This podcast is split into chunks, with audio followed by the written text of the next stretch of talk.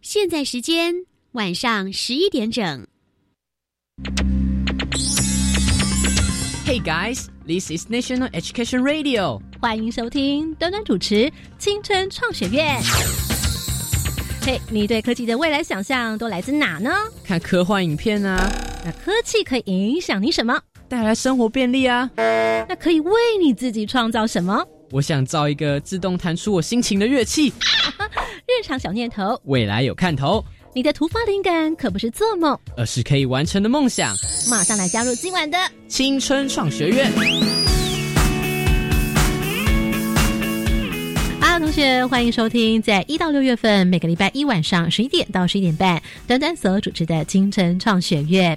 好，在今晚呢，科学脑、艺术脑双脑并用的单元当中，来邀请到呢研究组的同学，来邀请到是来自台北市南门国中音乐班的两位男生同学。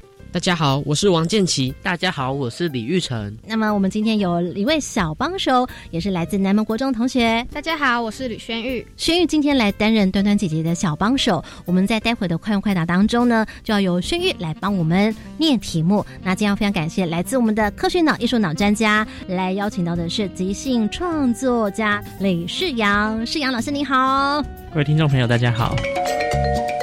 于是阳呢，他又组了一个乐团，名字叫做卡道音即兴乐团。卡呢没有错，就是那个卡住的卡。卡道音这个音呢是。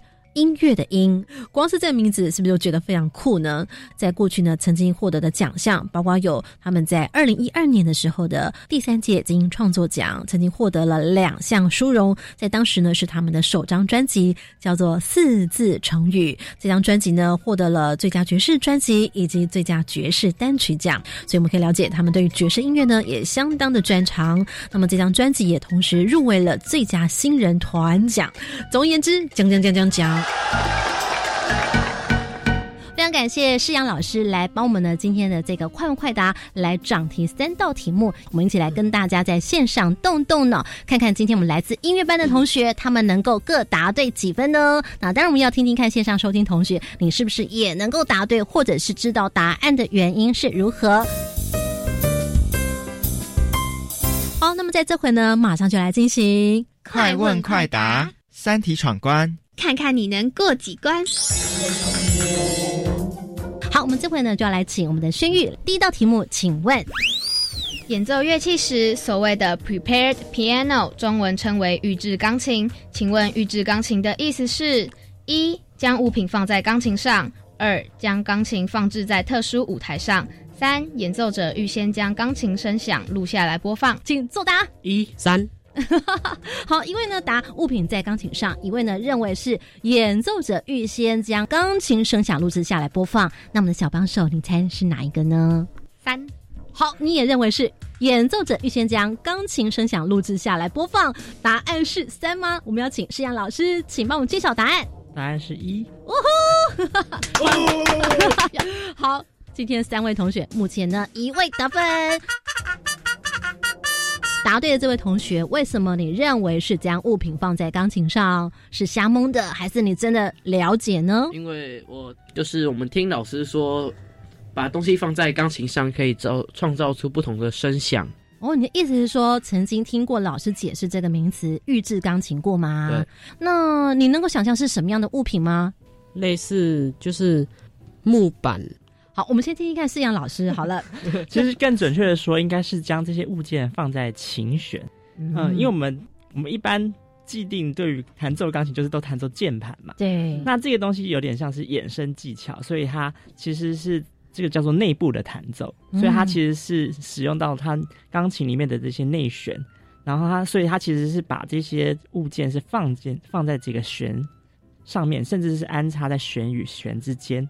然后不同的材质就会产生不同的声音。嗯，所以他把这个物品放在琴弦上之后，就会影响它的震动，对不对？嗯。那影响它的震动，因此就会让它发出跟原来的钢琴的音色是不一样的音色。对，是这样子。为什么要做这样预制钢琴呢？原因是为什么呢？就是制造不同声响吗？对，因为这个刚讲说，这叫衍生技巧，这是比较现代的一些技法。就是说，因为我们觉得已经单纯钢琴的声音已经不够了，不够使用，我们不满足了，所以我们想要在这个乐器上面创造一些新的声音。同学有没有想到，比方说可以在琴弦上放些什么？预制钢琴好了，在钢琴的琴弦上放海绵之类的，放海绵哦。哎，你为什么想到海绵？就放那种隔音板，可以放在琴弦上面之类的，类似海绵那种材质的那种哦，黑色对不对？嗯，哦，为什么会这么想呢？你觉得这样子沉静的感觉？沉静的感觉？请问一下李思阳老师，听到这样的一个，你你对这个物件的想法是，通常你自己会怎么样选择？如果是海绵的话，其实应该，如果你把它塞在弦跟弦之间的话，其实会让它产生比较是闷的声音。嗯，对，并不会有什么沉静的感觉。对，但是那个弦的话，你可以去找到它的比例，因为你在某个比例的话，它会产生泛音，放的位置有可能会让它是产生一个泛音，那那个泛音其实会还蛮响的。嗯，对，那也要看你怎么放置这个海绵，你你是整块的把它压在所有的弦上，还是刚刚讲的都只有单单一某个弦特定的弦？所以据说好像有有甚至放乒乓球的啦，也可以放在上头。乒乓球是要它什么样的呃声响质地呢？就是有一些咔啦咔啦的，咔啦咔啦的，就是旋弹到那个球这样子。对。然后有时候我会看到，比方说他可能放置那种可能会震动的，因此他就好像在他演奏钢琴的时候，好像也在帮他伴奏的一个节奏乐器这样子的感觉，是不是？嗯。有时候会这样叮叮叮叮叮叮叮叮叮叮叮叮叮那种。他会放置一个这种小小的装置在上头，在琴弦上。哦，那也是要弹到它，它才会震动。嗯，对，如果你不弹，它还是不会自己震动。好，我们接下来就要来前进到第二道题目喽。这道题目呢，跟刚刚第一道题目呢有一点关联，我们要来请问一下啦。所谓的预制钢琴是将钢琴加料，放置不同材质的物件于琴弦上，改变原本声音的质地，是下列哪位作曲家所发展出来的？一、荀白克；二、德布西；三、约翰凯基。一、荀白克；二、德布西；三、约翰凯基，请作答。三。哎呦，全部两位同学都答三，那么请我们的小帮手，你想答哪一个？那就跟着三吧。有默契。好。哎，这时候三位同学他们都说要选三，那么先请问一下，为什么你们选三呢？哪位要抢答？建起说说看。就是不知道在网络上好像有看过类似的资料，然后就刚好看到。好像就是他发明的吧？你们应该知道荀白克跟德布西，好，现代乐派里的印象乐派。其实呢，这个就要请教一下世阳老师呢，他是古典音乐出身，后来是个即兴创作音乐者哦。来，我们也稍微解释一下吧。荀白克、德布西，经过他们刚刚讲，其实他们对现代音乐很不了解，对不对？荀白克其实是十二音列，对，他是走向一个比较序列主义，因为他将音高排序，然后他让，呃，因为他那时候。跳脱调性，嗯，对，所以他创造了这个十二音律的技法，就是让每个声音它是平等的，对，说，然后，嗯，他刚刚讲的德布西，对，是印象印象乐派没错，但其实这个东西是从绘画先开始有的。那我们就要来前进到第三道题目喽。第三道题目，来，请小帮手，越来越难哦。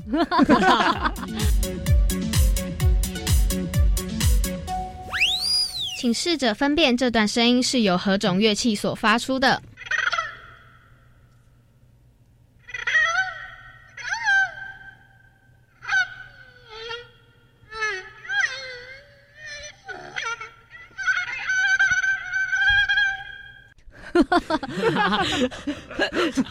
尴尬，尴尬。我看到这两位同学呢，两只眼睛吊挂在我们的天花板上去了哈。哇，那嘴巴张得开开的，在想这到底是什么声响呢？如果我不给你们选项的时候，你们会猜是什么？来，我们听听看，这个玉成你会想到是小提琴或二胡吧？哦，那么我们的剑琴呢？我觉得应该就是二胡。哦，所以你们会觉得。跟弦乐有关系了，应该跟弦乐有关系。从哪里觉得是弦乐？听起来，因为我是拉小提琴，所以我可以听起来应该是。所以你从音色还是它的线条还是什么？音色，音色，觉得你觉得音色音色有点跟二胡很像。好，所以呢，可见同学们都会从自己平常的接触面去想象哈。那我们现在就要来请小帮手给我们三个选项，三个选项完了之后，就请你们作答，听听看有没有你们刚刚所举的选项哈。一人声，二达克斯风 （Dexphone），三中提琴。好，有没有呢？好像有好的像有。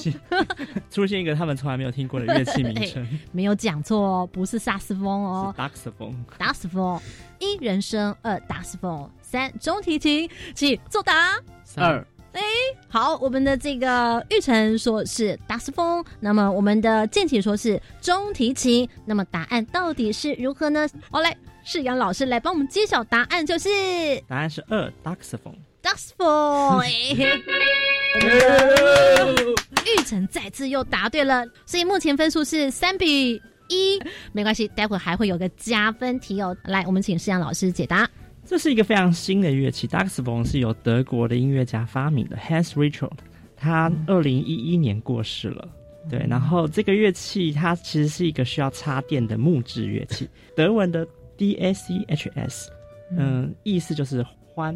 哦，它是个动物哦名字，对对，所以其实就指示了这个乐器其实可以发出很像动物或者像人声的一个哦声音。那其实这个乐器它其实就是一个木片，然后它架在一个架子上，然后你可以用拉奏或者用敲打或摩擦的各种方式去演奏它。嗯那其实听起来好像觉得很难懂，对不对？其实举个例子，大家小时候没有把那个尺哎，放在这个桌子上，然后一半，然后在那边弹。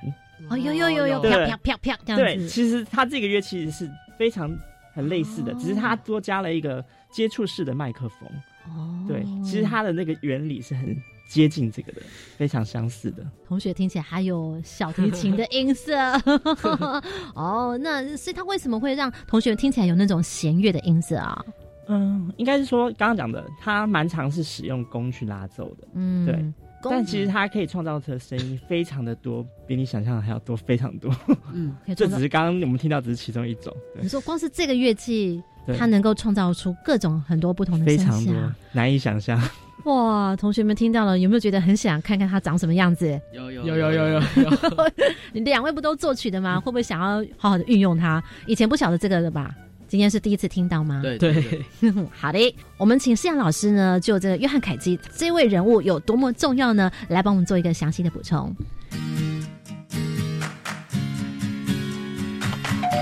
约翰凯基是二十世纪最重要的美国作曲家之一，嗯他和现代舞教父 Merce Cunningham 不仅长期合作，还是亲密的伴侣。因为排练室太小了，所以放不下打击乐器，所以他将钢琴改造，实验出新的音色可能，所以发明了预制钢琴。他将呃螺丝钉啊、纸片啊、或橡皮啊、玻璃不同材质的声物件放到琴弦上，所以就让这个钢琴的声音像好像一整组打击乐器。了解了。建琴现在目前得分比较少，对不对？哈，来给你个机会。刚刚呢，世阳老师所说的，你理解到正好人物它的重要性在于。他发明了预制钢琴，那我怎么好像从这资料上面好像听到他自己本身的老师，他的灵感是从他的老师那边来的，嗯，对对？他的老师呃有使用一些内内旋的弹奏，譬如说嗯。可能拿一些东西去刮弦，嗯。或者是用拳头，或者是用手肘，对，但是他更发扬光大，可以这么说。了解，老师给他的灵光乍现，他就嗯发现说，哎、其实我可以把一些东西放在琴弦上面，然后就开始有预制钢琴。后来的这个、呃音乐家就在更加发扬光大，在不同的乐器上面，嗯，可能也许是预制小号啊，预制什么之类的这样。好，了解喽。好，我们接下来进行到第四道题目，最后一道题目喽。目前分数是三比一哦，还有机会，还有机会。古典音乐分为许多乐派，下列哪一派别使用泛音以及自然界复合音的基础现象来作为创作依据？一、频谱乐派；二、浪漫乐派；三、巴洛克乐派。好，一呢是平谱乐派，二是浪漫乐派，三是巴洛克乐派。这道题目呢，如果你答对了，而且又解释对的话呢、d o u b l e 分数，double 分数乘以二。好好，我们的剑奇准备加油哈，看可不可以哎把玉成做掉，啊不是？好来准备哦有哦。点难。一是平谱乐派，二浪漫乐派，三巴洛克乐派。哎，同学们应该知道泛音嘛？哦，音乐班的同学应该了解。有没有办法解释泛音是什么？用最简单的词，如果要给这个没有非学音乐专业的同学，你会怎么解释泛音这件事情？就是呢，假如你弹一个音，然后它就会后面会出现很多声响，那个好像是就称之为泛音。哦，现场收听同学，你不要以为是后面那个声音是鬼的声音哈。意思是说，我们平常人的耳朵所听到的声音，它其实是声响上面的一个混合，我们所听到的，而不是真的听到一个单音而已，对不对？嗯，就说这个单音后头其实还有很多的泛音，所以你听到的每一个声响，它都是各种声音的组合而成。我们请思阳老师，可不可以再帮我们更专业解释泛音该怎么讲呢？其实还蛮难解释的。那简单的说，如果我们今天怎么样从耳朵里面的听到的声音来想象这个泛音？但基本上呢，嗯，我们如果在学乐理的时候，它会泛音可以追踪到十六个序列，对不对？对，就是会产生一个序列。那在这个序列的前几个，刚好产生了一个大三和弦，所以为什么我们会觉得大三和弦很协和？然后在我们的古典音乐的，比如说。前期好了，很多时很多作曲家都使用，就是我们觉得是很和谐的声响，因为它就是从从一个八度，然后在五度，在三度，大三度，所以其实就产生了一个大三和弦。然后呢，再来的话就是一个暑七和弦，所以是一个相对之下是张力的，所以暑期和弦到大三和弦就是一个解决这样子。对，那再再往后可能更远离这个基准音最远的，可能有像真四度啊，或者是其他的音程，就是。不协和的，嗯，对，所以它其实是蛮蛮自然的。一路我我们以这个泛音来看，了解这个目前是夕阳老师来帮我们的有学过音乐的同学做个乐理小复习哈。刚刚两位音乐班同学呢频频点头，但是对于我们这个呃小帮手轩玉，你刚刚理解到泛音是什么吗？这个感觉就是一个音出来之后，后面就是感觉有点像余音嘛，就是剩就是还有一点别其他声响。刚刚思阳老师呢是用非常专业的字眼，相信音乐班同学都能够了解。那你们有没有办法让非音乐班的同学大概稍微了解一点点？或思阳老师，你觉得，因为我们这道题目待会要给他们选项嘛？哦，一般如果是非音乐班专业同学的话，大概至少对于泛音有怎么样的了解，其实就可以了。你觉得？其实通常我们也听不到那些反应，就连前几个都未必听到。其实这个还蛮科学的。如果你把一根弦它的二分之一的位置。大概就是它的八度，嗯，那个就是泛音列产生的第一个，嗯，对，嗯，然后再来可能是几分之几又产生了另外一个，声音里面有基因跟泛音，对不对？的一个组合而成，基因就是根基的那个基因嘛，哦，基因是我们比较能够听得到的声音吗？还是什么？嗯，因为我们弹奏的就是那个那个声音，那可能后来那个泛音是因为它的共振的关系，然后它自然产生的。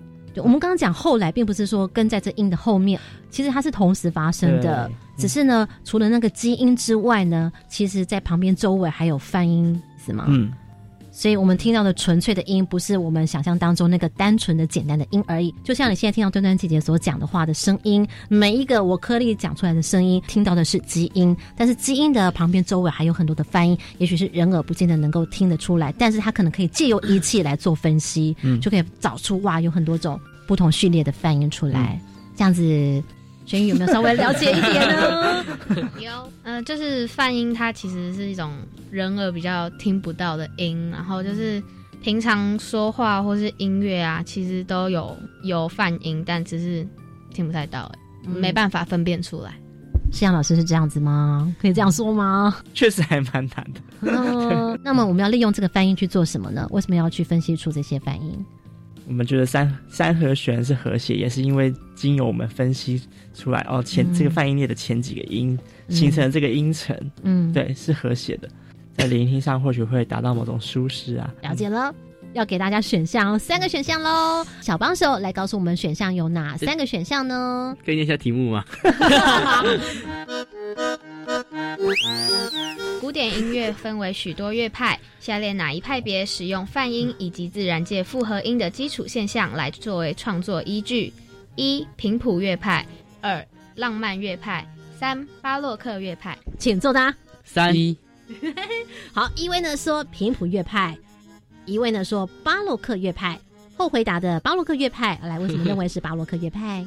好像有听过，好像有听过。巴洛克乐派的特色是什么？就是。比较，因为那时候那时候是大键琴嘛，嗯，对，等一下，应该就是应该就是 第一个没听过，所以是找了一个比较熟悉的，对对，听过的巴洛克乐派。好，那为什么我们另外一位同学建奇同学，你选的是平谱乐派呢？刚好跟你相反。哦，你觉得越不熟悉的可能是答案这样子？哦，你们两位同学都是三去法，小帮手你觉得呢？刚刚也觉得是一，因为跟那个建奇一样想法，因为不不认识，所以就选一了。因为他又看到答案。哦。其实呢，刚刚端端姐姐呢在不断解释翻音的时候，有没有发觉我一直不断要给你们小小的暗示呢？我在讲泛音的序列啊、分析啊，那这个分析可能会跟什么有关系啊？来，我们这位请世阳老师来帮我们揭晓答案是？答案是一平谱乐派。那是我们哪位同学答对啦？建奇，我建奇答对了，微成了三分了。所以。所以呢，建奇现在目前第四道题目加了两分之后，目前呢 两位呈平手的状态，三比三，掌声鼓励，呼呼。但是但是，请问一下，有没有人能够解释平谱乐派为什么呢？建奇能够解释吗？呃，哎，你们目前平手哦。如果你能够解释正确的话，老师说 yes，你就马上可以赢过他哦。那个答案借一下我。哎，我们这位玉成很顽皮，来建起说说看。呃，其实因为平谱乐派，我我也是不太熟悉。可是我你只能一句话解释为什么是平谱乐派，没有这么多理由，就讲你为什么认为是平谱乐派，解释一下。泛音这种东西很难理解，可能是要到。比较后面才才可能会研究出来，所以因为比较没有听过，所以你觉得它比较后面的意思？对，是不是啊？对。好，那来请诗阳老师来帮我们解答，为什么是平谱乐派呢？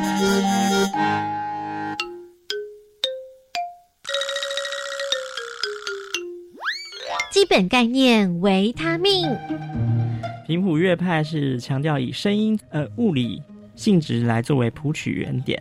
透过电子仪器与声音的讯号处理，在一九八零年之后，法国重要的音乐研究机构 Earcon 使用电脑辅助作曲，其中主要利用电脑帮助计算各泛音的组合，作为作曲家谱曲的参考。哦，了解了。所以换句话说，这个频谱乐派他们到底在分析什么呢？就是音频嘛。所以刚刚我们讲泛音是不是跟音频有关系？嗯各位同学。嗯，你们现在点头点的很大 力，可是不知道音频是那个平谱乐派的啊。有个平字啊，这么的明显。频率的频，对，是这个乐派很很新啊。就是其实我们如果读音乐史，通常也还没有 可能不会介绍到它，除非你是主修作曲，而且可能比较高阶的，可能老师会提到，而且是比较留发的，因为这刚刚讲的这个是。就是刚刚法国那边开始的，嗯，对，然后有某一些作曲家，他们开始使用类似的作曲技这个技法，然后再创作，因为他们基本上写蛮多的泛音在里头的。好，刚刚呢听到老师的解答之后呢，那接下来我们要来进行一道练习小习作，我们可以请这个李世阳老师透过他自己专辑当中的作品哦，给大家听听看，你们来想想看，那么李世阳老师他在预制钢琴上面。在琴弦上面用了什么样的物品，装置了什么样的材料或素材，对不对？好，我们来听听看哦。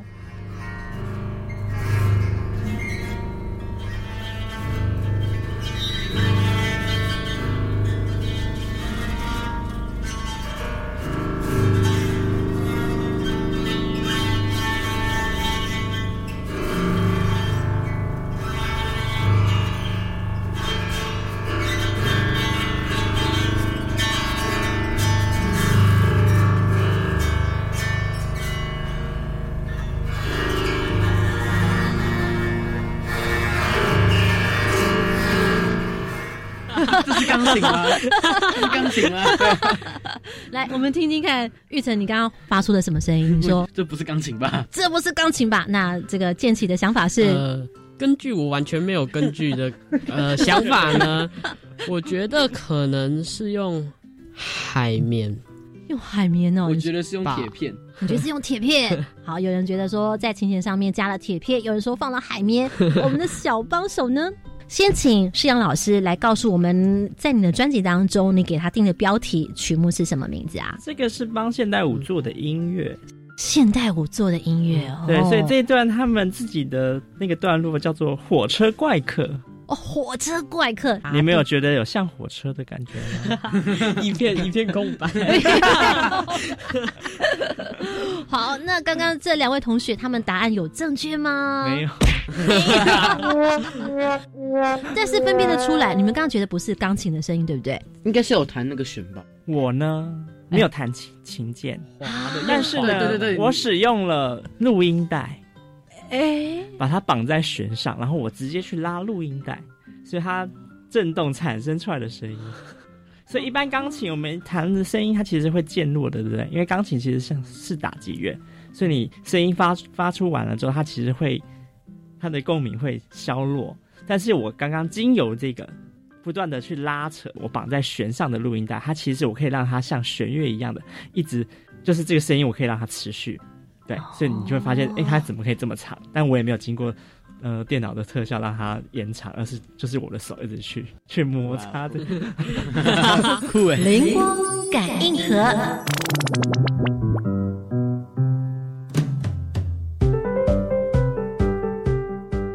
管你是不是学音乐的同学，应该都会觉得哇，原来作曲家或者是演奏者他们在玩即兴创作的时候可以这么好玩。原本的乐器呢，来变成是另外一种，好像。诶，创造了另外一个新的乐器出来的感觉，对不对？哇，真的非常有趣。来，我们的这个玉成或者是建奇有些什么样的问题呢？刚听到玉成好像突然就发出了一个声响，提出了一个问题。你问了这李世阳老师，对不对？你说什么？怎么同时可以拉那么多条？因为我有绑低音的跟高音的，所以我可以一只手拉。这不是有那个滑音吗？哦，那个是刚刚讲说摩擦，你摩擦可以有 千百种摩擦方式，你可以让它平顺的摩擦，或者是你有。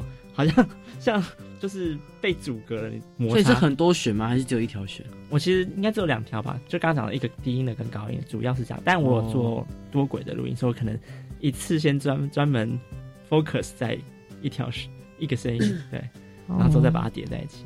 这样子有没有听懂？有有有，只有用两条弦就可以发出这些声响。是吗？刚刚讲说有摩擦嘛？对，就所以你可以平顺的摩擦，你可以经由速度的控制，或者说我我原本可能我只有在这这里，然后但是就可能震动的频率，对对对，我去玩摩擦。嗯，对，好，就是呢，借由以摩擦来作为技巧就对了，是不是？对，所以你可以在里面玩出很多不同的声音，所以你觉得好像很很好像很多声音，但其实我就是其实就是只有把。一两根弦，哇，非常有趣。我们今天单元呢，非常感谢来自是李世阳老师来提出你们心里面想要问李世阳老师的问题。我们来听看有没有谁有好问题。来，建奇，我有三个哎，在即兴作曲的时候的构想。好，这是第一道题目，对不对？那第二个问题，你想问的是，就是为什么你会喜欢做比较现代乐派的音乐？那么你的第三道问题是，现代音乐有没有一些规律，还是都？就是完全没有限制，你想怎么做就怎么。好，这是我们的剑七，他事先准备好的问题哟。第一个是你在即兴作曲的时候的构想，哦，有很多种可能性，嗯，就是想跟完全不想，因为完全不想，它也有可能带带领你到不同的地方，所以你先不要先帮自己预设太多，其实你预设就是。限制了某些东西了，嗯，所以先放空，让东西自由进来你的脑海。对你可能在过程中你会慢慢的找到，这样，这是这是也是即兴比较有趣的地方，因为它跟你预先构思的创作是不一样的。好，然后第二题是，就是为什么你会喜欢做比较现代乐派的音乐？不能说现代，因为其实我们现在就是活在现代，呃，所以这是 这是跟我们最切身相关的。嗯，所以我如果我们自己都不不能够理解，嗯。这样的最跟我们时代最相近的，然后这样的产物，或者是这样的艺术，或者这样的音乐产生的话，那不是很可惜吗？所以老师意思是说，你在现在的时代做你现在在做的音乐，应该是说你要怎么定义现代？嗯，我们就是在现代啊。如果因为你刚刚讲说，呃，为什么你要做比较现代？那我要去做过去的人吗？我就是活在当代，我当然就是做当代的东西啊。哎，对，还有很多人都是。可能都是做一些古典乐派或是浪漫乐派，就是，所以这就很很吊诡吧？因为我那已经是几百年前的事情，为什么你还要去重新走回头路呢？我们应该是要往前看才对啊。嗯，了解。哎，这样讲起来是不是？如果今天不是真的很厉害的钢琴演奏者，他也可以创造出他想要的声响，也可以去尝试玩玩看嘛？夕阳老师，嗯，还是其实还是有这个法则的，但还是要小心一点，因为基本上弦是消耗品，但是弦可能如果你断掉了，你就换什么。但是你当你们在做这个预制钢琴的时候，其实要小心，不要去碰到它的那个制音器跟它的，对，因为其实制音器如果动到的话，有时候可能就比较难维修，或者是它就会造成这个琴永久的伤害。了解，刚刚讲那个制音器是控制的制的那个制音器。好，今天非常感谢来自是我们的钢琴家李世阳老师，非常感谢世阳老师。我跟大家说拜拜，拜拜。听完节目马上搜寻粉丝团端端主持人，下周同一时间准时收听青春创学院。